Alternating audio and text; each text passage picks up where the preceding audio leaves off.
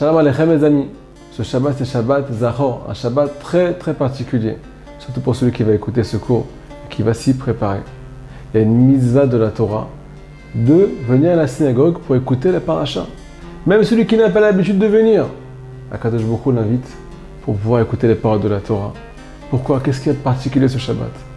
Ce Shabbat, c'est la clé pour retrouver confiance en soi, pour retrouver confiance en Dieu, pour à ce qu'on appelle arriver à l'épanouissement personnel, sortir de toutes nos questions et arrêter de tout remettre en question.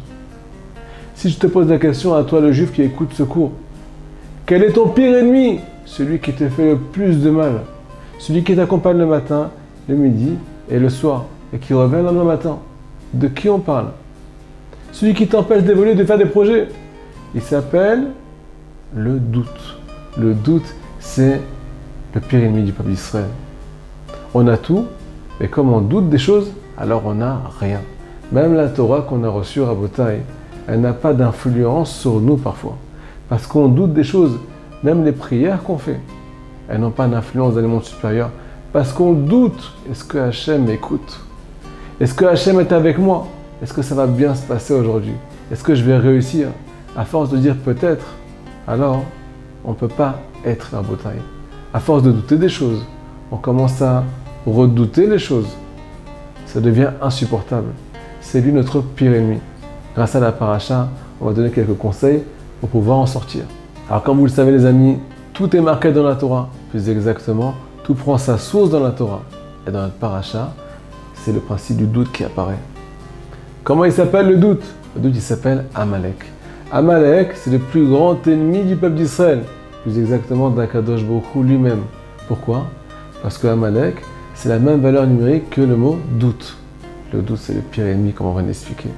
Et ça, toi, le juif, tu ne peux pas te battre tout seul. Donc, le premier conseil qu'on peut te donner, arrête de te battre. Il faut que tu te mettes entre les mains de Dieu.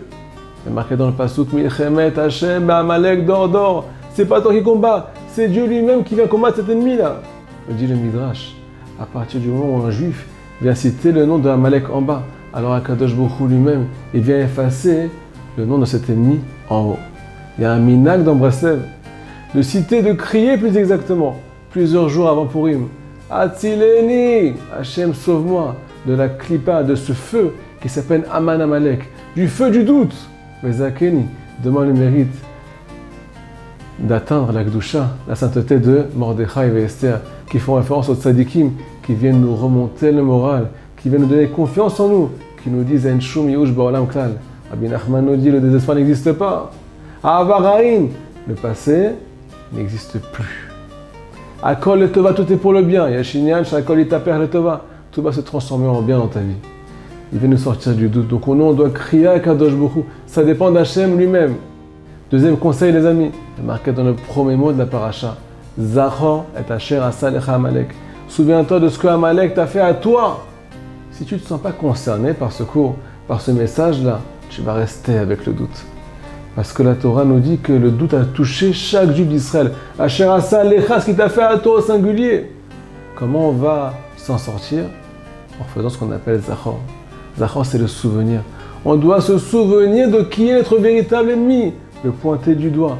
Tant qu'on ne l'a pas identifié, on ne peut pas le jeter de la maison. On ne peut pas le jeter de notre esprit. On va expliquer à la fin du cours. Troisième conseil, Rabbi Nachman nous dit il vaut mieux croire en tout que de croire en rien.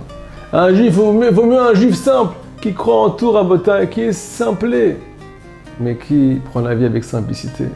Un juif qui croit en sa prière, un juif qui croit à ce qu'on appelle les bonnes nouvelles, un juif qui croit en lui, que de croire en rien, parce qu'il est ce qu'on appelle intelligent, parce qu'il a beaucoup de recul sur les choses. Il vaut mieux croire en tout que de croire en rien. Alors pour les gens sceptiques, alors il y a ce qu'on appelle l'antiseptique. Alors les amis, la clé de la semaine. Avec les trois étapes du Baal Shem Tov qui vont nous aider à prendre les parties négatives qui sont à l'intérieur de nous, qui font partie de nous, et les mettre à l'extérieur de nous, à s'en séparer. Achna'a, Abdallah, Amtaka.